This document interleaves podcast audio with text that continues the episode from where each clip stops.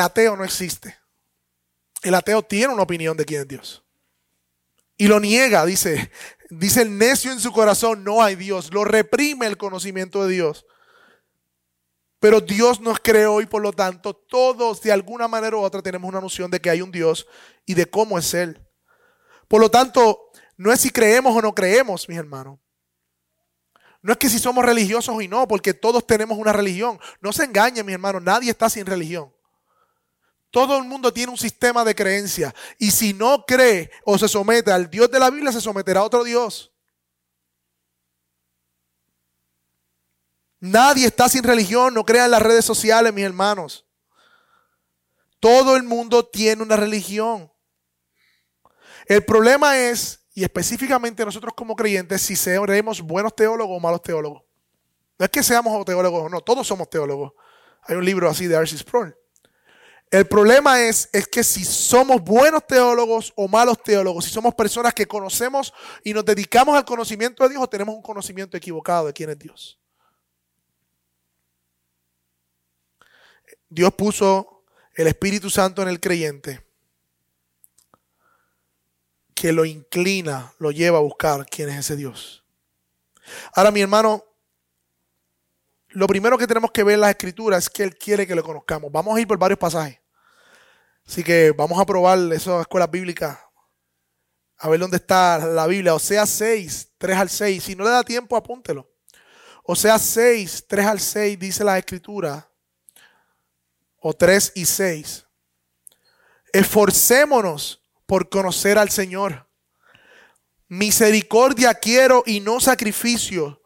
Conocimiento de Dios más que holocausto. O sea, Dios dice que Él quiere conocimiento más que holocausto. El holocausto era el acto de ofrecerle algo al Señor, Dios, de hacer algo por el Señor. Hay personas que están bien dispuestas para hacer algo por Dios, pero no conocen a Dios. Y Dios dice, no, no, yo prefiero que tú me conozcas antes que me ofrezcas algo. Proverbios 2, del 1 al 5, es otro pasaje donde la sabiduría se encarna y le dice, hijo mío, si recibes mis palabras, Proverbios 2, 1 al 5, y atesoras mis mandamientos dentro de ti, da oído a la sabiduría, inclina tu corazón al entendimiento, porque si clamas a la inteligencia, alza tu voz por el entendimiento, si la buscas como a plata y si procuras como tesoro escondido, entonces entenderás el temor del Señor y descubrirás su conocimiento. Segunda de Pedro 1.6, apúntelo. Pongan toda diligencia, dice Pedro, añadir a vuestra fe virtud y a la virtud conocimiento. Y al conocimiento dominio propio y sigue por ahí. Segunda de Pedro 3:18 dice, crean en la gracia, creced en la gracia y en el conocimiento de nuestro Señor Jesucristo. Filipenses 3:8 dice, estimo todas las cosas como pérdida, Pablo hablando, por la excelencia del conocimiento de Dios. Jeremías 24 dice, les daré un corazón nuevo para que me conozcan que yo soy el Señor y ellos serán mi pueblo y yo seré su Dios. Juan 3, 17, 3 dice, y esta es la vida eterna, que te conozcan a ti. Mi hermano, Dios quiere que les conozcamos. Y Dios nos llama a que le conozcamos. No es una opción para el creyente. Y lo vemos que no solamente, y esto es parte del carácter de Dios, es que Dios ha querido revelarse. Dios es un Dios que a través de la historia ha querido revelarse a sus criaturas. Él ha querido darse a conocer. Si leemos la Biblia de Génesis y Apocalipsis, vemos que en Génesis estaba la presencia de Dios con el hombre teniendo comunión. Por el pecado y separación, pero Dios no lo deja ahí. Luego vemos que Dios le da la orden de un tabernáculo para habitar en medio de su pueblo. Luego vemos el templo donde Dios venía y habitaba en medio de su pueblo. Luego vemos que la misma presencia de Dios se hizo un tabernáculo en la persona de Cristo. Dice, y habitó entre nosotros. Dios mismo habitó entre nosotros y vimos su gloria. Ahora dice también luego que él parte, dice, me tengo que ir, pero no los dejo huérfanos. ¿Les dejo a quién? Al Espíritu Santo. esperando el regreso de Él para habitar con Él para siempre y para siempre. Dios ha querido desde Génesis hasta Apocalipsis mostrarse como un Dios que se revela a nosotros. Es parte de su carácter. Y no tenemos que empezar con los atributos de Dios para empezar a conocer a Dios. Nada más con esto ya vemos que es un Dios que se ha dado a conocer. Mientras que nosotros por el pecado nos escondemos. Dios se revela, Dios se da a conocer, Dios muestra su gloria, Dios habitó entre nosotros, nos deja su espíritu y sabe lo que hacemos nosotros por el pecado y por la vergüenza y la culpa, ocultamos, evadimos, disfrazamos, aparentamos y aún mentimos y escondemos.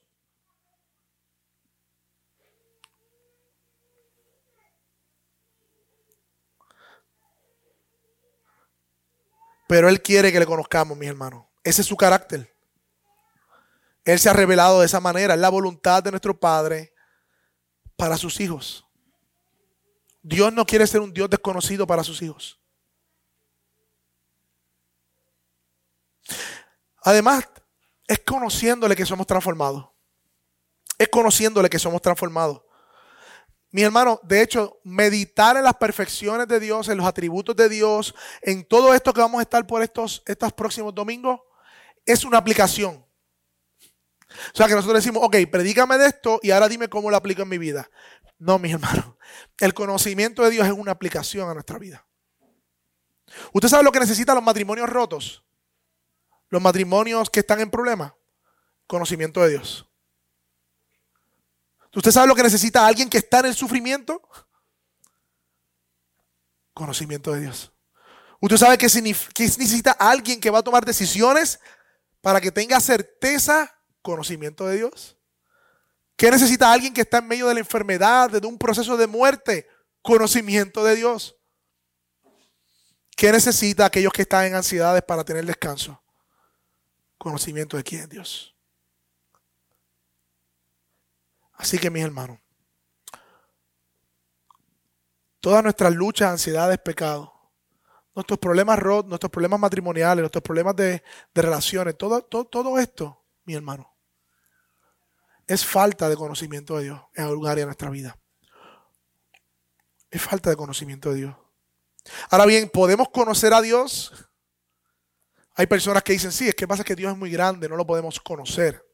De hecho, la Biblia dice que su grandeza es inescrutable. Él dice que Él es incomprensible, que Él es infinito. ¿Cómo es que yo tengo que conocer a Dios? ¿Podemos conocerlo? Sí, mis hermanos, podemos conocerlo. Pero es necesario que Él se nos revele. O sea, que Él se nos dé a conocer. Y en general, y ustedes saben, pequeños teólogos, hermanos, que hay dos tipos de revelación. La revelación general. Dios se ha dado a conocer por medio de la creación. Salmo 24 dice que los cielos cuentan la gloria de Dios y que el firmamento anuncia la obra de sus manos. Pero también la palabra de Dios dice en Romanos 1.18 y quiero que lo lean todos conmigo. Romanos 1.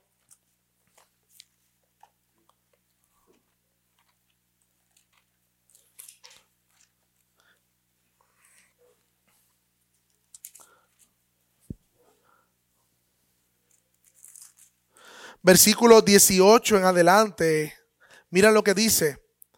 La ira de Dios se revela desde el cielo contra toda la impiedad e injusticia de los hombres que con injusticia restringen la verdad. O sea, Dios está irado porque hay hombres impíos que hacen que se restrinja la verdad.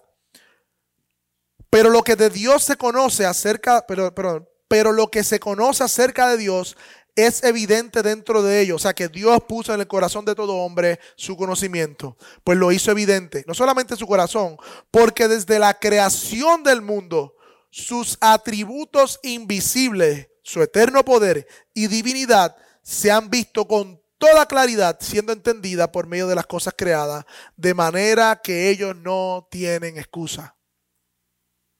La Biblia nos enseña que Dios se revela a través de la creación y que el hombre no tiene excusa porque por medio de la creación su poder, divinidad, se hace claramente visible.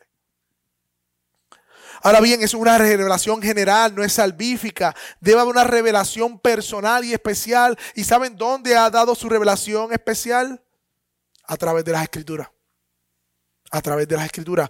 Dios escogió revelarse y conocerse, darse a conocer a través de las escrituras. Esos 34, 27 no tienen que buscarlo. Le dice a Moisés, escribe estas palabras, conforme estas palabras se ha hecho pacto conmigo a Israel. Deuteronomio 6 sabe que dice, repetirás estas palabras a tus hijos para que recuerden el testimonio de Dios. El Salmo 19 habla de acerca de la ley y el testimonio, que es perfecto, que es puro, que convierte el alma. Juan capítulo 20, 31, hablando del Evangelio de Juan, se han escrito estas cosas para que crean que Jesús es el Cristo, el Hijo de Dios. Dios ha dejado su palabra escrita para que nosotros podamos conocerle de manera personal. Usted sabe que a la gente le encanta el tema de Dios, excepto cuando menciona a Jesús. Y cuando menciona pecado y santidad. Lo pude ver quizás ayer predicando. Decía Dios y todo el mundo así. Sí, pero Dios va a juzgar y Dios es santo. Y eso, uh, todo el mundo. Sí, la única manera de venir a Dios es a través de Cristo. Por eso necesitamos la Biblia para poder interpretar correctamente cómo Dios se ha revelado. Así que contestamos que si, primero que Dios se ha dado a conocer, que podemos conocer a Dios, pero Él tiene que revelarse de manera general en la creación, de manera particular en la Biblia. Hermanos, solo las escrituras nos revelan lo que es Dios y lo que Él hace y lo que Él desea. Nada más y nada menos. Mis sentimientos, mis impresiones personales de lo que yo creo que Dios o lo que Él es y hace vale lo mismo que el dinero de monopolio en el banco. Cero. Nada, mi gente. Ahora bien, mis hermanos, hay una necesidad de que Dios se nos revele. Romanos 9, hablando de la salvación, dice que no depende del que quiere ni del que corre, sino de Dios que tiene misericordia. Por lo tanto, mis hermanos, no podemos conocer a Dios de forma natural, sino que tenemos que conocerlo por revelación. Y Él se ha revelado en su palabra. Vayan conmigo a 1 Corintios 2, versículo 14, que dice, 1 Corintios 2, versículo 14 dice, pero el hombre natural, esto quiere decir no regenerado, el hombre natural no percibe las cosas que son del Espíritu de Dios porque para él son locura y no las puede entender porque se han de discernir espiritualmente. Y hay un pasaje que me gusta mucho, Mateo 11, 25 al 27. Vaya conmigo también. Mateo 11, 25 al 27. Y precisamente Jesús acababa de predicarle a las ciudades de Corazín y Besaida. Mateo 11, 25 al 27. A Capernaum. A todas estas ciudades donde Dios, Jesús hizo muchos milagros. Y dijo eso mismo que hicieron tantos milagros que aún Sodoma y Gomorra se hubiesen convertido, pero ellos no se convirtieron, el castigo es más fuerte para ellos. Pero mira el versículo 25 que dice, en aquel tiempo Jesús dijo, te alabo Padre, Señor del cielo y de la tierra, porque ocultaste estas cosas a los sabios y a los inteligentes y se lo revelaste a los niños. Sí, Padre, porque así fue de tu agrado. Todas las cosas me han sido entregadas a mí por mi Padre y nadie conoce al Hijo sino el Padre. Y nadie conoce al Padre sino el Hijo. Y a quien el Hijo se lo quiera revelar. Mis hermanos, la palabra de Dios es clara. Si tú y yo hoy tenemos un rasguño, como yo digo, del conocimiento de Dios, es por pura misericordia, por pura gracia de Dios, porque Él ha querido y le ha agradado. Él ha ocultado su conocimiento de los sabios y entendidos, se lo ha dado a los, que son como niños, a aquellos que vienen por medio de la fe. Pero interesantemente, mira lo que dice ese mismo pasaje luego de eso, versículo 28. Vengan a mí. Adiós, tú no ocultaste estas cosas a los sabios entendidos, sí, pero vengan a mí. Vemos un pasaje donde habla claramente de la soberanía de Dios en revelarse y de la responsabilidad del hombre de venir a Él. Así que si tú estás aquí en medio nuestro, visita, amigo, el Señor te llama, ven a mí. Él es soberano en su revelación, pero tú eres responsable de venir a Él. Tú eres responsable de venir a Él. Y no solamente a los no creyentes o a los que nos visitan, sino a los creyentes que nosotros que hemos creído, igualmente somos responsables de venir a la fuente agotable de conocimiento de Dios.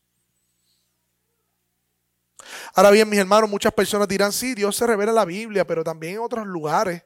¿O por qué, por qué solo las escrituras, mis hermanos? Mi hermano, porque el Dios que servimos es el Dios de la Biblia. Es el Dios que se ha revelado a las escrituras. Primera Timoteo 3:16 dice que ellas son inspiradas por Dios. Según de Pedro dice que la profecía no fue traída por voluntad humana, sino que todos los santos hombres de Dios escribieron inspirados por el Espíritu Santo. Las escrituras nos revelan a Dios y su carácter. Solo las escrituras. Solo las escrituras. Ahora bien, mis hermanos, ¿podemos conocer completamente a Dios? Es una pregunta que tenemos que hacernos. ¿Cuál es la contestación a eso, mis hermanos? Salmo 145, 3. Su grandeza es inescrutable. O sea, mis hermanos, que no se puede entender ni comprender completamente el conocimiento de Dios. Romanos 11:33, cuando Pablo termina de explicar, por decirlo de una manera, el Evangelio, ¿tú sabes lo que dice? Cuán insondables son tus juicios. ¿Quién entendió la mente del Señor? La respuesta es nadie, mi hermano.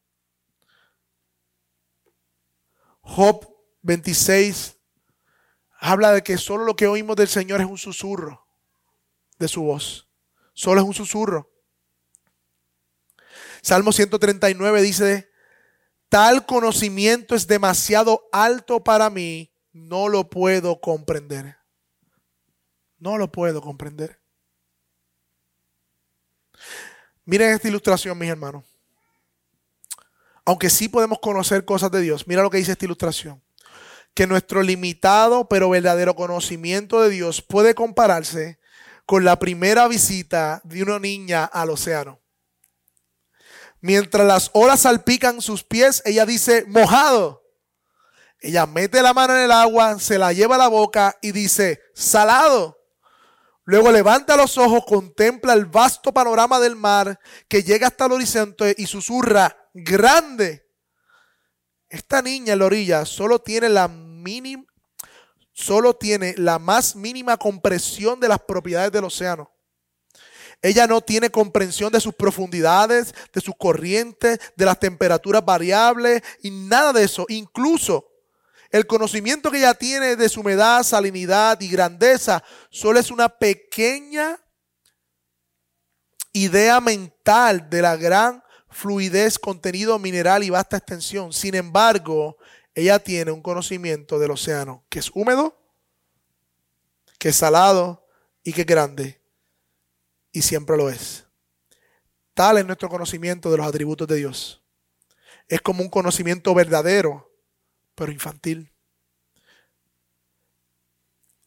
Ve que él dijo una vez, solo podemos percibir los confines de su ser si reflexionamos sobre sus atributos. Y esto debería llevarnos a gran humildad. Mis hermanos, nosotros somos como esa niña que toca el mar y puede decir cosas verdaderas de ese mal, pero jamás agotaremos el conocimiento de nuestro Dios. Jamás, jamás, mi hermano.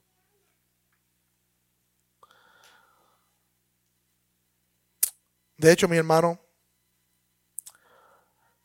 la palabra de Dios, a pesar que nos dice que su conocimiento es inescrutable, vayan conmigo Jeremías 9, 23 al 24, dice que este conocimiento inescrutable debe ser la fuente de todo gozo y de toda alegría. Jeremías 9, 23 al 24.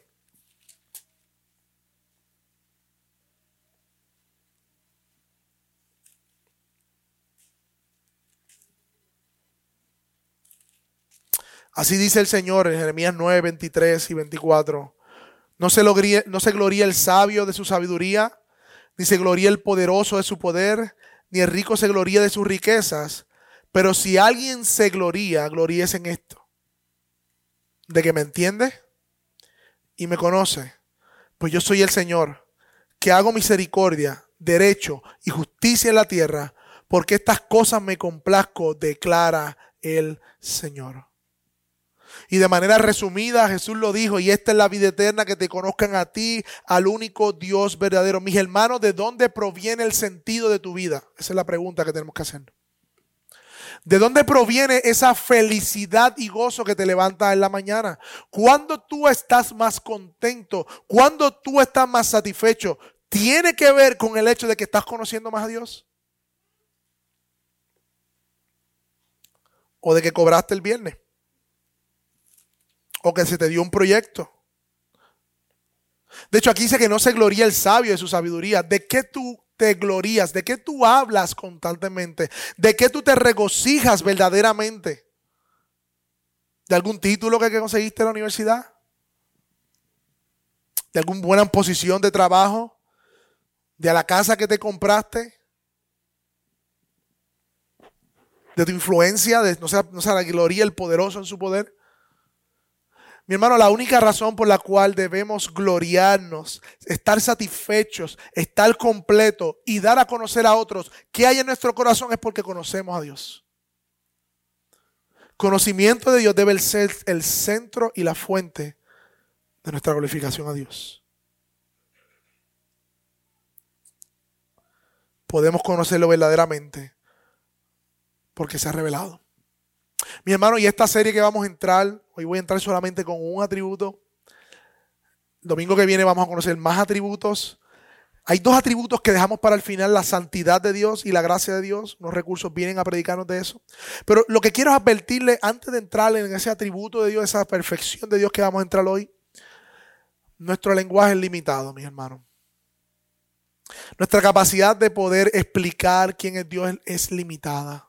Es un lenguaje infantil no representa realmente quién es nuestro Dios. Pero es un esfuerzo débil que tratamos de hacer. Es la misma, es como Dios hace un baby talk, dice yo creo que Steve Lawson, cuando nos dice yo soy así para que me entienda. Como si Dios nos hablara como a bebé que decimos, mamá, así Dios hace con nosotros. Para que nosotros podamos absorber algo de, de su grandeza inescrutable. Así que mis hermanos, nuestro lenguaje es limitado. Por eso nosotros comenzamos el estudio de Dios con atributos o perfecciones.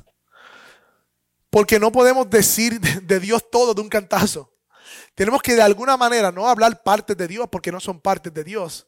Es el ser de Dios completo. Pero tenemos que para poder por lo menos digerirlo un poco, saborearlo, tenemos que de alguna manera organizar el conocimiento de, Dios de modo tal que podamos comprender algo de su grandeza. Por eso lo hacemos de manera en atributos.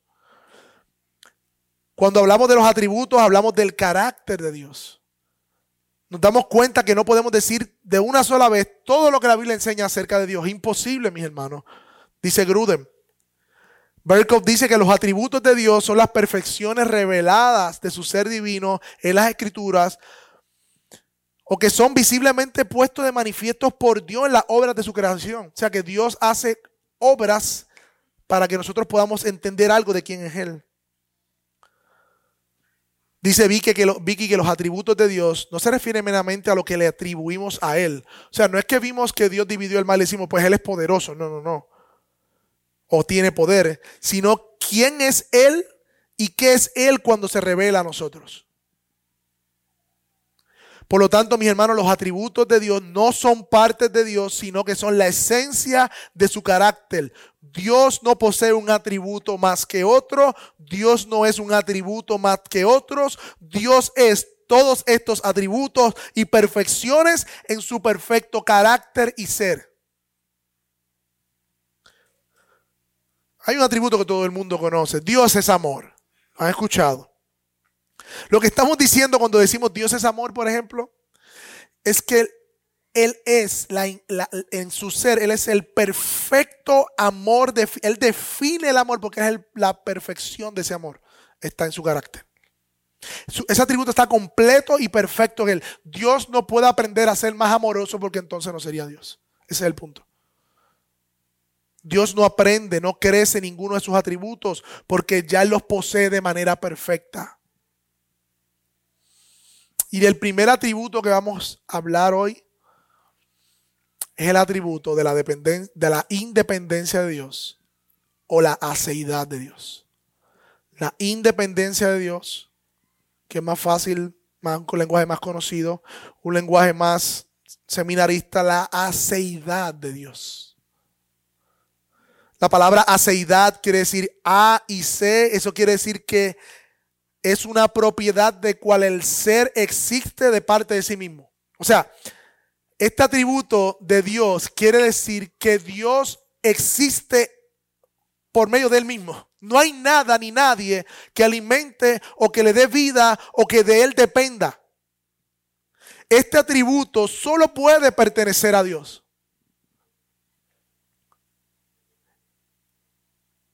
Solo puede pertenecer a Dios porque Dios existe a partir de sí mismo, no depende de nada, no depende de nadie, no es sustentado por nada, no es sustentado por nadie.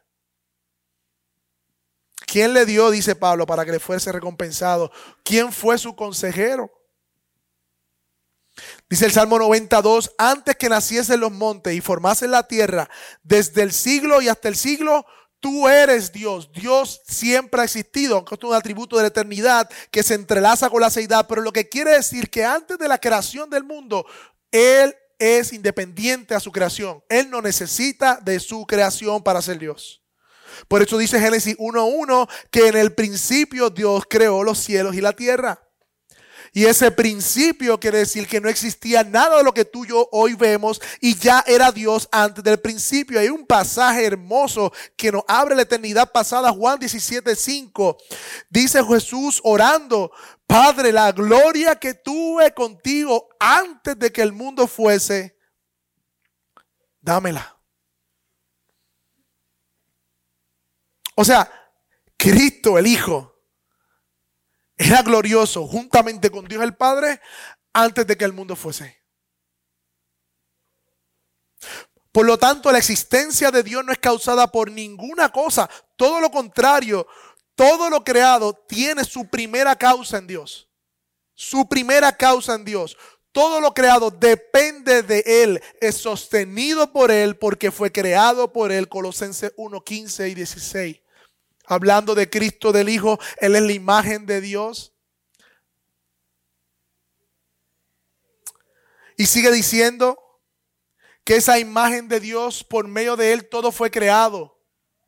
Las cosas visibles e invisibles, sean tronos, sean dominios, sean principados, sean potestades, todo fue creado por medio de Él y por Él y para Él.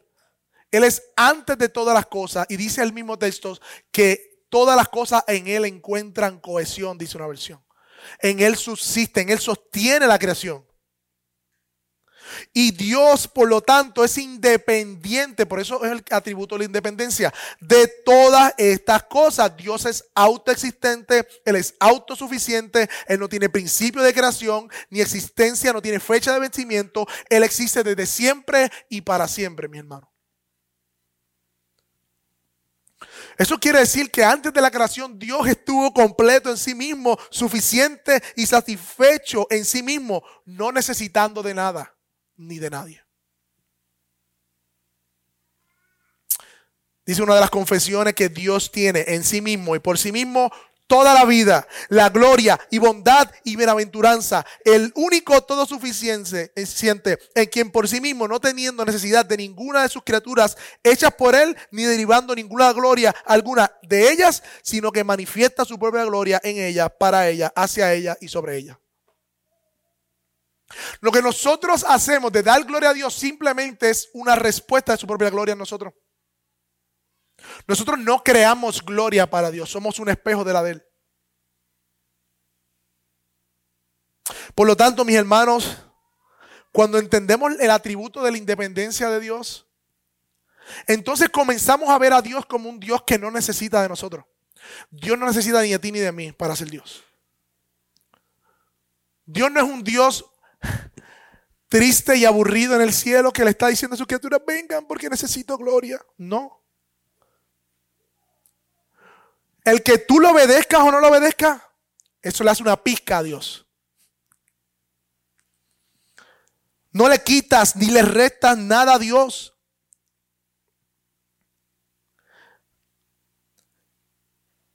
Mis hermanos, Dios no estaba en la obligación de crear nada, ni siquiera la necesidad porque Dios, como es un Dios trino, Padre, Hijo, el Espíritu Santo, Él estaba satisfecho en sí mismo. El Padre daba gloria eternamente en el Hijo de la eternidad. El Hijo le daba gloria eternamente al Padre de la eternidad. El Espíritu Santo le daba gloria al Padre al Hijo. Y entre los tres, como, como, como el Dios trino, allí esa Trinidad estaba satisfecha en sí misma. Él no tenía necesidad de crear, pero lo hizo por un puro afecto de su voluntad, como dice Efesios 1. Fue un acto puramente soberano. Dios quiso crear, no necesitaba crear. Porque Él es glorioso en sí mismo. No hay nada que podamos añadirle. Ahora bien, si Él nos creó, quiere decir que un propósito bueno tiene para su creación. Y que aunque no podemos quitar nada de su gloria, podemos atribuir, ser un reflejo de esa gloria. Eso sí. Cuando un pecador se arrepiente, eso da gloria a Dios. Cuando vivimos vida santa, da gloria a Dios. Cuando mostramos el carácter de Cristo, da gloria a Dios. ¿Por qué da gloria a Dios? Porque nuestra vida se convierte en un espejo de quién es Dios en la tierra. No porque tú y yo produzcamos gloria.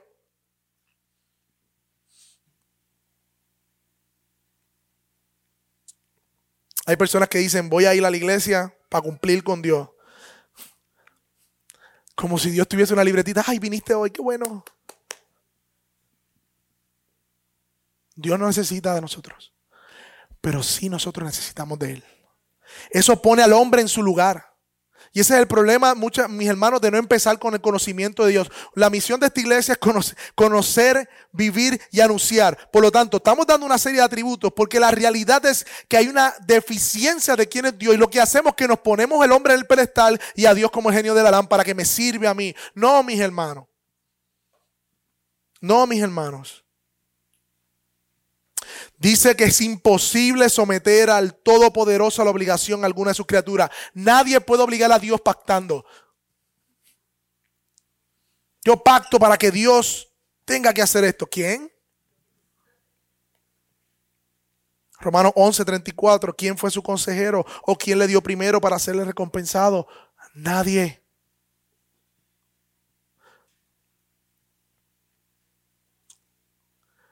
Pero a pesar de que Dios estaba satisfecho en sí mismo, mi hermanos, Él decidió crearnos para que le glorificáramos. Dice Efesios 1.12 que hemos leído, a fin de que seamos para la alabanza de su gloria. Efesios 2.10 dice que somos hechura suya, creados en Cristo Jesús para buenas obras.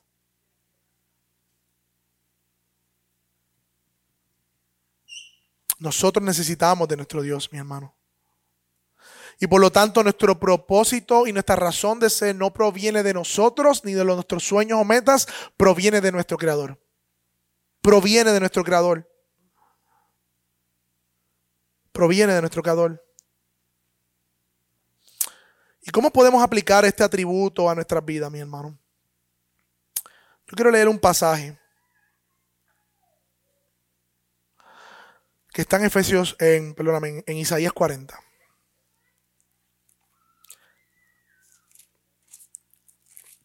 Me gustaría seguir con los próximos atributos, los tengo ahí, pero no puedo por el tiempo.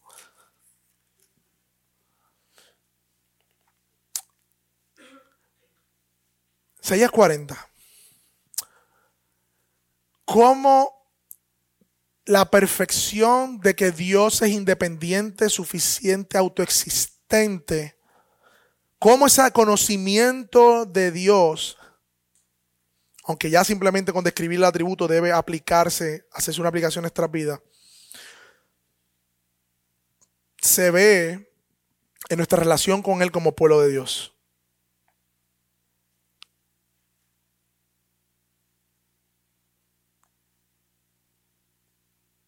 Isaías 40.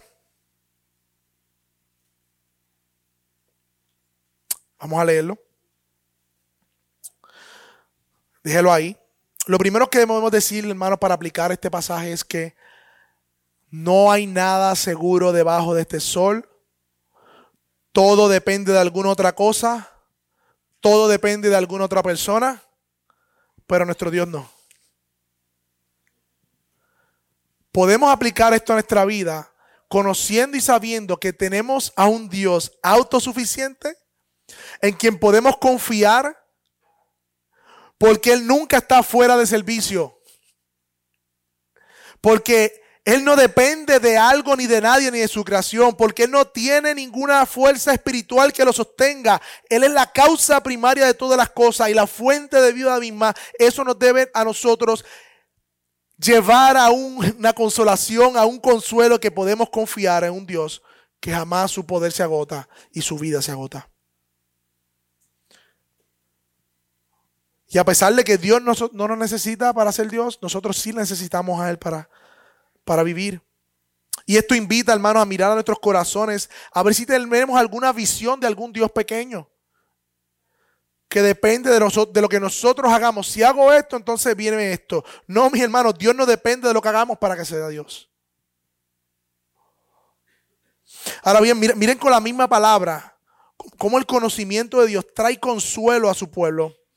Versículo 1, voy a leerlo completo, dice, consuelen, consuelen a mi pueblo, dice su Dios.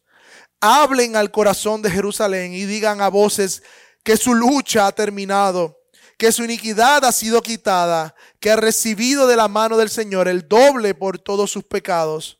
Una voz, lo leímos ahorita, que clama, preparen en el desierto camino al Señor, allanen en soledad calzada para nuestro Dios. Todo valle sea elevado y todo monte y collado vuelva llano en terreno escabroso y abrupto ancho valle. Entonces será revelada la gloria del Señor y toda carne a una lo verá. Pues la boca del Señor ha hablado. Una vez dijo, clama. Entonces él respondió, ¿qué he de clamar? Que toda carne es como hierba y todo su esplendor es como flor del campo. Se seca la hierba, se marchita la flor, cuando el aliento del Señor sopla sobre ella. En verdad el pueblo es hierba. Se seca la hierba, se marchita la flor, pero la palabra de nuestro Dios permanece para siempre. Súbete a un monte alto, oh Sión, portadora de buenas nuevas. Levanta con fuerza tu voz, oh Jerusalén, portadora de las buenas noticias. Levántala, no temas. Dile a las ciudades de Judá, aquí está su Dios. Miren, el Señor Dios vendrá con poder. Su brazo gobernará por él. Con él está su galardón y su recompensa delante de él. Como pastor apacentará su rebaño, en su brazo recogerá los corderos y su seno los llevará, los guiará con cuidado a las recién paridas. ¿Quién midió las aguas en el hueco de su mano y de su palmo tomó la medida de los cielos o con un tercio la medida calculó el polvo de la tierra? ¿Quién pesó los montes con la báscula y las colinas con la balanza? ¿Quién guió al Espíritu del Señor? ¿O quién fue consejero suyo que le enseñó? ¿A quién pidió consejo? ¿Y a quién le dio entendimiento? ¿Quién lo instruyó? ¿En qué senda de la justicia le enseñó conocimiento y mostró el camino de la inteligencia? La respuesta es nadie, ninguno. Las naciones le son como una gota en un cubo y son estimadas como un grano de polvo en la balanza. Él levanta las islas como al polvo fino. El Líbano no bastará para el fuego, ni bastarán sus bestias para el holocausto. Todas las naciones ante Él son como nada, menos que nada, insignificantes o son consideradas por él, por él. ¿A quién pues haréis semejantes a Dios o con quién semejanza lo compararán? El altícife funde el ídolo, el orfebre lo recubre de oro, el platero le hace las cadenas de plata. El que es muy pobre, para tal ofrenda, escoge un árbol que no se pudra. Se busca un hábil altícife para elegir un ídolo que no se tambalee ¿No saben? ¿No han oído? ¿No se lo han anunciado desde el principio? ¿No lo han entendido desde la fundación de la tierra? Él es el que está sentado sobre la redondez de la tierra, cuyos habitantes son como langostas. Él se extiende los cielos como una cortina y los despliega como una tienda para morar. Él es quien reduce a nada a los gobernantes y hace significante a los jueces de la tierra. Apenas han sido plantados, apenas han sido sembrados, apenas ha arraigado en la tierra su tallo. Cuando Él sopla, sobre ellos se secan y la tempestad como jarasca se los lleva. ¿A quién ustedes pues me harán semejantes para que yo sea su igual? Dice el santo. Alcen sus altos sus ojos y vean quién ha creado estos astros, el que hace salir el orden del ejército y a todos llama por su nombre, por la grandeza de su tierra y su fortaleza, de su poder. No falta ni uno. ¿Por qué dice Jacob y afirma Israel? Escondido está de mí el camino del Señor y mi derecho pasa inadvertido a mi Dios. ¿No lo sabes? ¿Es que no lo has oído? Dios es eterno. Él es el creador de los confines de la tierra. Y aquí está nuestro consuelo, mis hermanos. Él no se fatiga ni se cansa. Su entendimiento es inescrutable. Él da fuerza al fatigado y al que no tiene ninguna les aumenta el vigor. Aunque los mancebos se fatigan y se cansa y los jóvenes tropiezan y se vacilan, pero los que esperan en el Señor renovarán sus fuerzas, se remontarán como las alas de águila, correrán y no se cansarán, caminarán y no se fatigarán, mis hermanos. El consuelo que nos da fuerza en medio de cualquier circunstancia, aflicción, nuestro peregrinaje en la tierra, es el hecho de que nuestro Dios es más que suficiente. Es el hecho de que Dios tiene vida en sí mismo, no se cansa, no se fatiga y Él es quien da fuerza al cansado y al caído, mis hermanos. Esa es la palabra del Señor. Mi pregunta es, ¿esa es la imagen del Dios que nosotros tenemos? ¿Estás cansado? ¿Estás fatigado? ¿Estás ansioso? ¿tienes, hay, hay, algo en tu mente que te está estropeando tu caminar, tu fe? ¿Sabes qué? Te falta conocimiento de Dios. Porque Dios no le dice, voy a arreglar esto en tu vida, te voy a arreglar tu matrimonio, te voy a hacer esto. No, no, Dios no dice, te voy a dar aquello que te falta. No, Dios dice, mira hacia los cielos, levanta tu mirada mira quién soy yo. Dios ha prometido fortalecernos en medio de nuestro camino por medio de su conocimiento. Los que esperan en el Señor, en el Señor Todopoderoso en aquel que es único, que no necesita de nada para ser sustentado y donde proviene nuestra fuerza. Que se reveló en la persona de Jesús, nuestro amado Señor, nuestro pastor de pastores. Mi hermano, podemos confiar en Dios, porque Él no depende de nada ni de nadie para ser Dios. Él es suficiente en sí mismo. Y si aquí en medio nuestro hay alguien que aún no ha puesto toda su confianza en el Dios que tiene aceidad, el único que es independiente, Él te está llamando hoy a poner toda tu confianza en Él. No sé qué Dios tú has creído, no sé si es este Dios que acabamos de leer, o si es el Dios que, tú le das 10 eh, pesos para que te dé mil. Yo no sé si es este Dios que acabamos de leer o si es el Dios que te guía los problemas, pero luego de los problemas tú te desenvuelves de él, te, desaparece. No es el Dios, no sé si es el Dios de la Escritura o el Dios que tú vas los, los, los domingos de vez en cuando y los viernes santos y de resurrección. No sé si es ese Dios visita que está aquí, pero ese no es el Dios de las Escrituras. El Dios de las Escrituras es todo suficiente y no solamente Él es, él merece, Él tiene toda gloria, sino que merece toda nuestra vida.